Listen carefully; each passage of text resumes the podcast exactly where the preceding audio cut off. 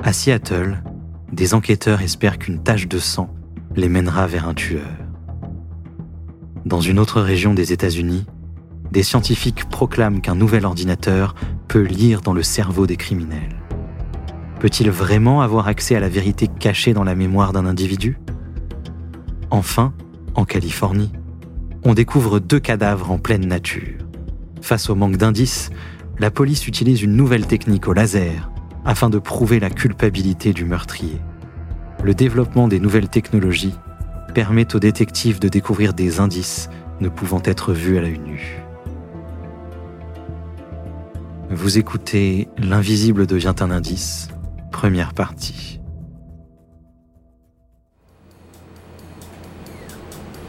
La criminalistique, qui regroupe les techniques mises en œuvre par la police et la justice pour établir la preuve d'un crime et identifier son auteur, est en perpétuelle évolution.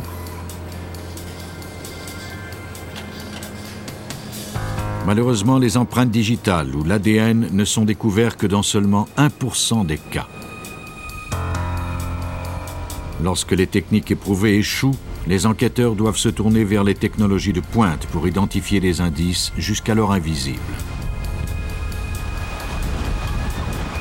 Par un beau matin du 14 mai 1995 en banlieue de Seattle aux États-Unis, Randy Ankle, en revenant chez lui, remarqua que la porte de sa voisine était entrebâillée.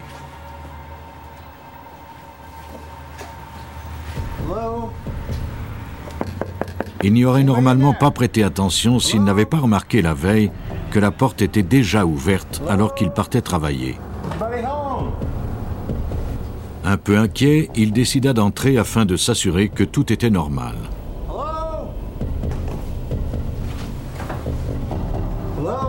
En entrant dans la chambre à coucher, il découvrit une scène d'horreur. Le corps d'une femme dans la trentaine gisait au pied du lit. Sa tête était recouverte d'un drap et un t-shirt était enroulé autour de son cou. Il y avait des taches de sang sur le tapis. Horrifié, il composa le 911.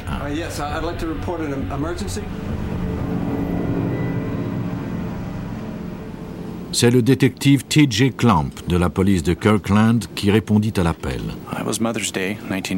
C'était le jour de la fête des mères 1995, vers 10h30 du matin. Je me préparais à sortir avec mon épouse et ma fille lorsque j'ai reçu un appel du poste de police qui me demandait de contacter le sergent Markle de la division des enquêtes. Il y avait eu une mort suspecte et tous les détectives étaient dépêchés sur les lieux du crime.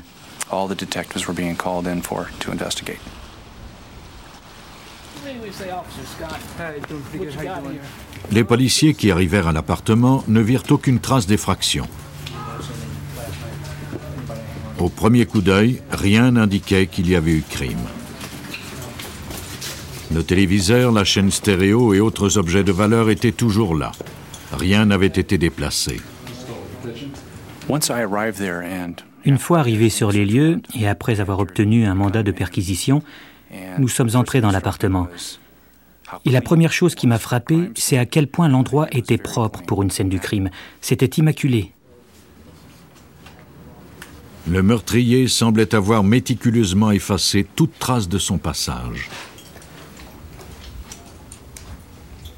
Les détectives se mirent à la recherche de quelques indices. La résolution de cette affaire reposait sur leur habileté à percer les secrets que la scène du crime recelait.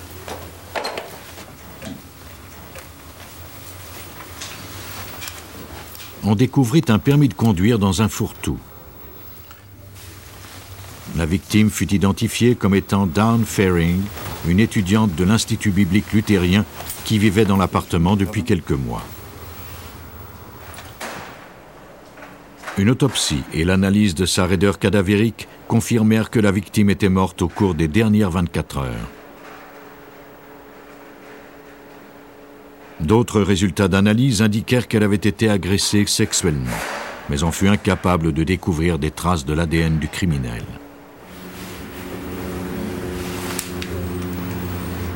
L'enquêteur et ses collaborateurs recueillirent avec soin des indices. Ils emportèrent le drap ainsi que des sections du tapis tachées de sang en espérant que ces éléments leur donneraient des informations sur l'identité du meurtrier. Ils découvrirent du tabac et de la cendre près du lit. Comme la victime ne fumait pas, elle provenait sans doute du meurtrier. Elles ne furent malheureusement pas d'une grande utilité. Un autre indice de prime abord inutile fournit de précieuses informations. Pendant que nous cherchions des indices dans l'appartement, nous avons découvert une boîte de reçus. Détective TJ Klemp. Dawn Faring était une personne très méticuleuse, très organisée.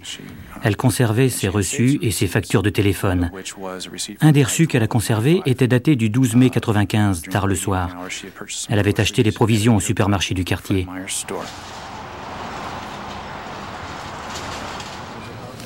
Afin de déterminer l'heure de la mort de Faring et de découvrir si elle se trouvait avec quelqu'un, la police se rendit au supermarché. Une caissière se souvenait avoir servi la victime. Faring était venue peu avant la fermeture. Elle était amicale et enjouée. Elle était seule lorsqu'elle avait quitté le magasin.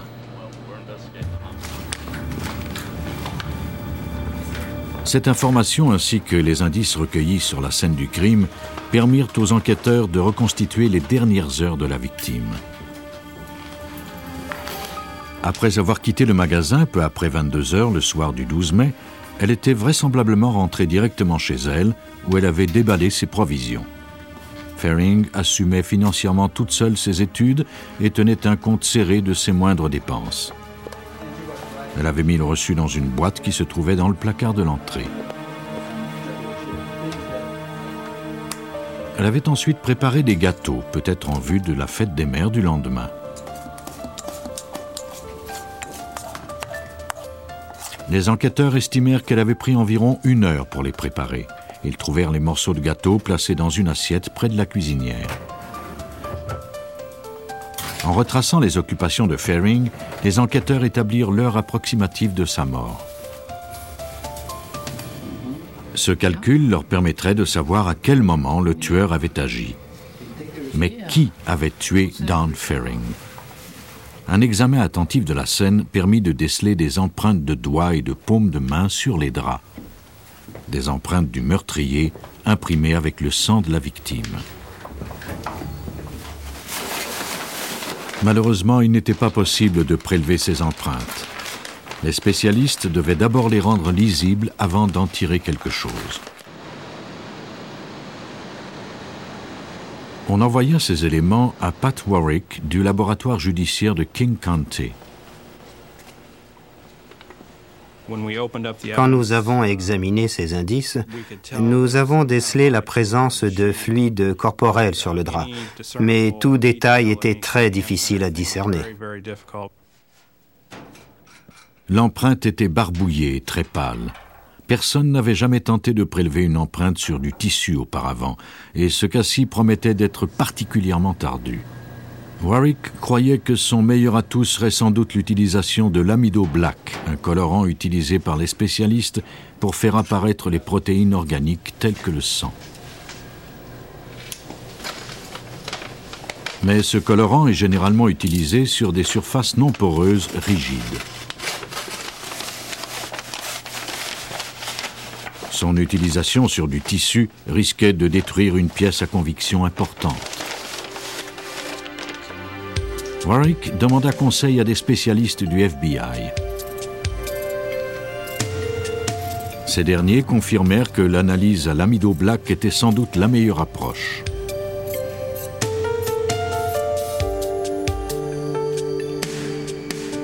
Le fait de teinter le morceau de drap avec de l'amido black et de le rincer à l'eau distillée pouvait fort bien détruire l'empreinte. Cependant, si le procédé fonctionnait, Warwick aurait contribué à l'avancement de la criminalistique. Malgré maintes précautions, Warwick était inquiet. Lorsqu'il trempa le morceau de tissu dans la solution, sa plus grande crainte se confirma. Le morceau de tissu en entier devint bleu foncé.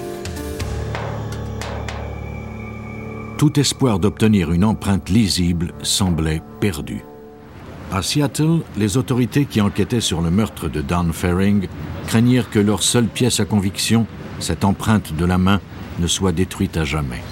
Dans l'espoir de trouver une autre piste, les détectives questionnèrent les voisins de la victime. S'agissait-il d'un crime circonstanciel? Ou encore le meurtrier était-il une connaissance de Don Faring, à qui elle faisait suffisamment confiance pour le faire entrer chez elle?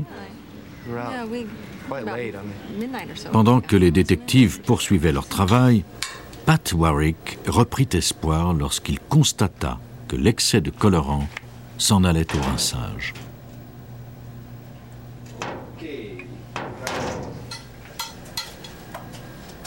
Comme il l'avait espéré, les taches de sang étaient devenues violettes. Malheureusement, le tissu avait viré au bleu pâle, ce qui rendait la lecture de l'empreinte difficile.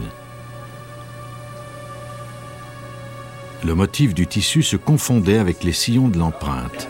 L'analyse en devenait presque impossible.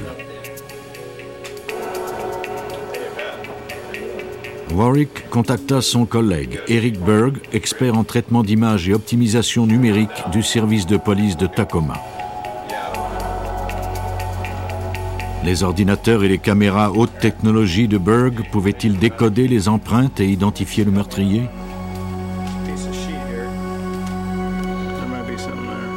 Berg se servit d'une caméra numérique pour photographier et télécharger l'empreinte dans son ordinateur.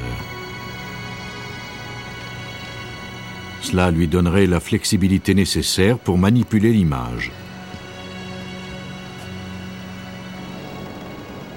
il devait suivre une procédure très stricte. Les images étaient emmagasinées dans un système qui empêchait qu'elles soient modifiées. Le logiciel que nous utilisons respecte un standard d'encodage gouvernemental qui permet de prouver mathématiquement qu'une image provenant d'un dossier numérique n'a pas été altérée. Afin de conserver son image originale, il en tira une copie de travail. Il était maintenant prêt à nettoyer l'image, mais elle était en si mauvais état qu'il doutait de pouvoir en faire quelque chose. Les sillons de l'empreinte se confondaient avec le tissage du drap. Nous commencions à suivre un sillon sur l'image, et tout à coup, le tissage se confondait et dérangeait l'œil qui partait sur une tangente. Eric Berg, expert en images numériques. On ne pouvait pas suivre un sillon sans être constamment dérangé par le motif du tissu. Notre plus gros problème était donc ce motif. Nous devions trouver un moyen de l'éliminer pour n'analyser que l'empreinte. Berg utilisa des filtres spéciaux dans l'espoir d'éliminer le motif. Bien que les filtres n'éliminèrent pas complètement le motif du tissage, ils le brouillèrent suffisamment pour rendre l'empreinte plus claire. Il faisait, pour améliorer l'empreinte, faisait naître un nouveau problème. Le brouillage du motif du tissu avait eu pour effet de réduire considérablement le contraste de l'image. Il ne savait pas encore s'il arriverait à décoder l'empreinte. Alors qu'Eric Berg poursuivait son travail, les détectives de Kirkland, eux, continuaient à interroger les voisins de la victime. On dressa la liste de cinq hommes vivant dans les environs qui avaient un casier judiciaire et dont on possédait les empreintes digitales. Un de ces hommes était Eric Hayden, qui vivait dans l'appartement situé au-dessus de celui de la victime. Lorsqu'il arriva en voiture près de l'immeuble, les détectives l'attendaient pour lui parler. J'ai regardé le conducteur qui était un homme de race blanche, dans la vingtaine avancée. J'ai remarqué qu'il fumait une cigarette et qu'il nous observait du coin de l'œil, sans bouger la tête. J'ai trouvé que c'était suspect. Hayden passa à côté des officiers sans les saluer et disparut dans l'entrée de son appartement. Nous avons attendu quelques minutes parce que nous voulions voir s'il allait ressortir, ce qu'il a fait. Il a descendu les escaliers et il est passé à côté de nous, à nouveau sans nous regarder. Il se dirigeait vers sa voiture. À ce moment-là, je me suis approché, je lui ai dit Êtes-vous Eric Hayden? Il m'a répondu Oui, c'est moi. Je lui ai demandé si je pouvais lui poser quelques questions et il a accepté. Hayden déclara qu'il était sorti boire un verre la nuit du meurtre et qu'il n'en savait rien. Il n'avait rien remarqué d'anormal lorsqu'il était rentré. Il fumait pendant l'interrogatoire et avait l'air nerveux. Mais l'argument de la nervosité ne suffirait pas à faire inculper Hayden. La police avait besoin de preuves concrètes et dépendait encore du travail d'Eric Berg. Dans son laboratoire, Berg avait transféré l'image de l'empreinte dans un autre programme informatique dont le procédé lui permit d'accroître la tonalité des sillons, un peu comme s'il réglait les contrastes sur un poste de télévision. Finalement, grâce à tous ces logiciels et à son expertise, Berg améliora suffisamment la définition de l'image pour la comparer aux empreintes des suspects. La police demanda à Warwick de vérifier les empreintes des cinq hommes qui vivaient dans les environs de la victime, dont bien sûr celle d'Eric Hayden. Ils nous ont donné le nom d'Eric Hayden. Pat Warchick, chercheur dans un laboratoire judiciaire. Et nous avons vérifié le dossier dans lequel se trouvaient ces empreintes. Nous les avons ensuite comparées. Lorsqu'on compare des empreintes et qu'on découvre qu'elles sont identiques, il y a un moment où, à titre d'analyste d'empreintes, nous sommes les seuls à savoir. Les détectives ne savent pas, personne ne sait, et cela nous apporte le sentiment d'avoir accompli notre devoir.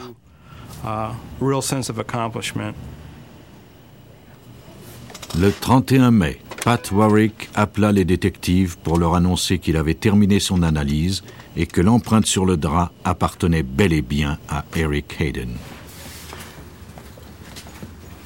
Le soir même, les détectives de Kirkland se rendirent à l'appartement de Hayden, munis d'un mandat de perquisition.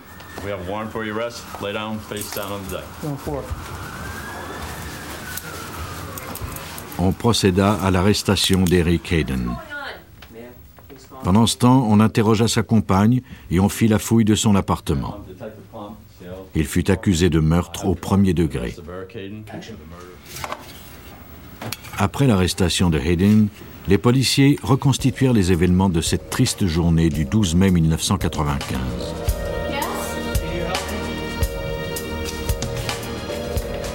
Eric Hayden était sans doute entré chez la victime sous un faux prétexte. Peu après, il l'avait attaqué et brutalement assassiné. À un certain moment, Hayden s'était attardé à fumer une cigarette qu'il avait déposée sur la table de nuit.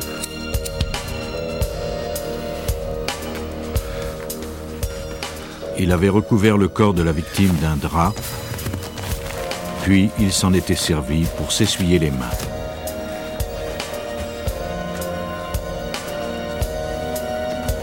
Lorsqu'il quitta les lieux, la porte ne put se refermer à cause d'une des pantoufles de la victime.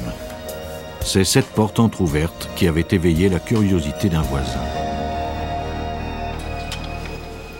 Même si le suspect était maintenant en détention préventive et que des éléments de preuve l'incriminaient fortement, la cause du détective Clamp n'était pas encore gagnée.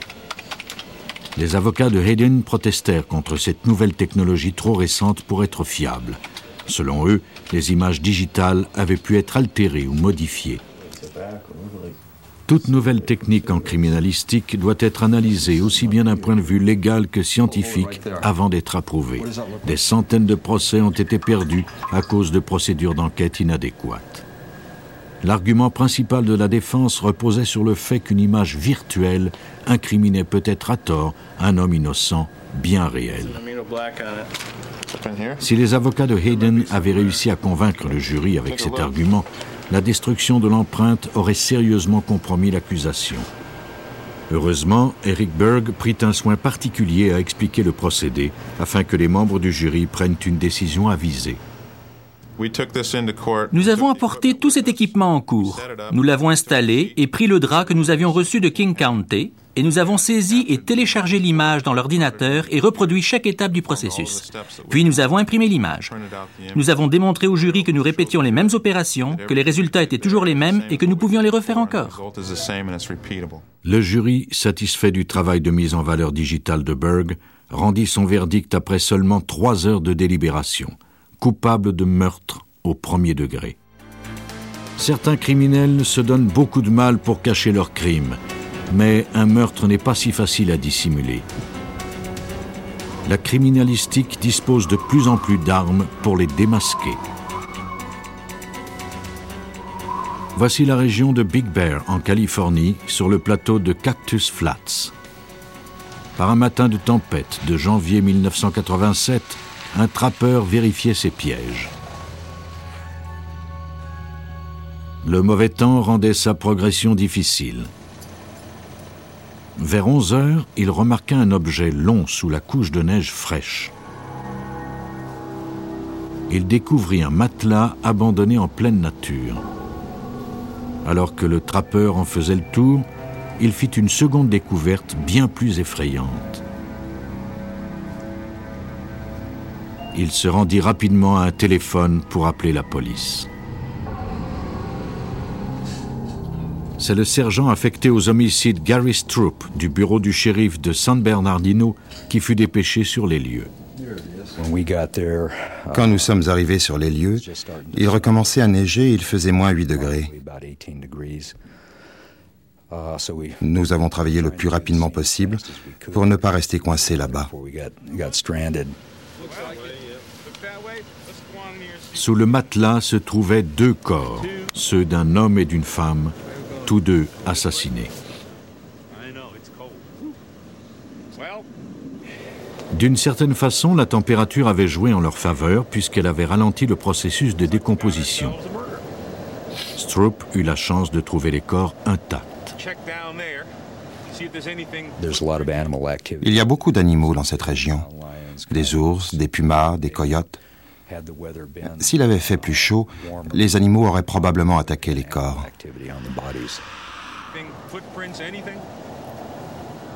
Qui étaient ces victimes et qui donc leur avait enlevé la vie?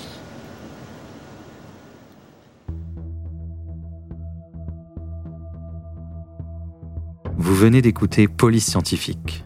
Si vous avez aimé ce podcast, vous pouvez vous abonner sur votre plateforme de podcast préférée et suivre Initial Studio sur les réseaux sociaux. Cet épisode a été écrit par Steven Zorn et Robert Whitehill.